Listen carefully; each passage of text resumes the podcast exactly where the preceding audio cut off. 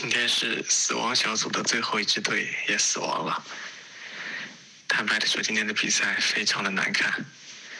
我朋友圈有个朋友说，两支队是菜鸡互啄。这两支队都是属于没有技术、没有速度、没有身体，抢断就是靠犯规，打不出任何的配合，发点定位球真的是很难看。和昨天的比赛比起来，真的是天壤之别。昨天如果说西班牙和法国是艺术家的话，今天的两支队就是两支只会搬砖盖盖房的 这个砖瓦匠。一点一点可欣赏的这个都没有，唉，不过反正德国也算是终于败给了一次英国。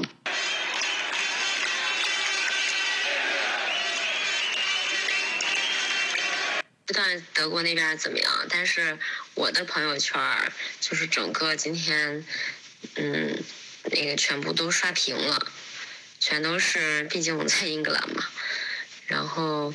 就是就是比较振奋人心，毕竟这个三猫终于三失了一回。不管英格兰今天是踢赢了还是输了，他大大街上肯定到处都是醉鬼。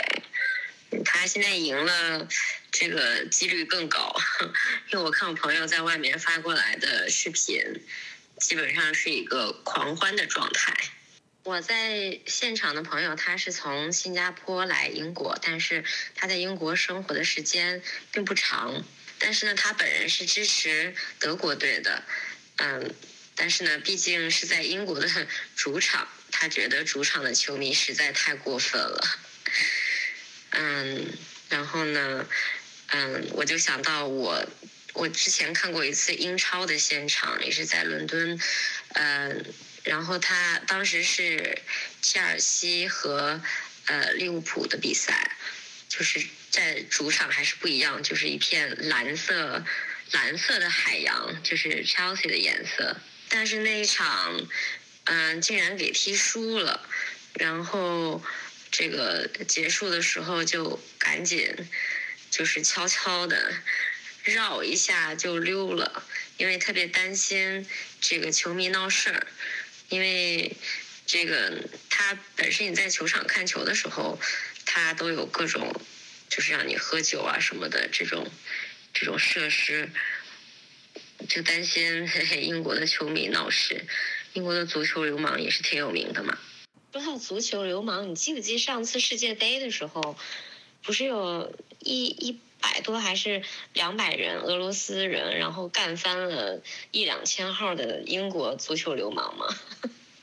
后来就有人去调查，为什么这个战斗民族这个方面也那么强？后来才知道，其实是因为那些资深的英国足球流氓，他们都被禁止出境了，所以出去的那些都是怂货，战斗力不行的，所以才挨打。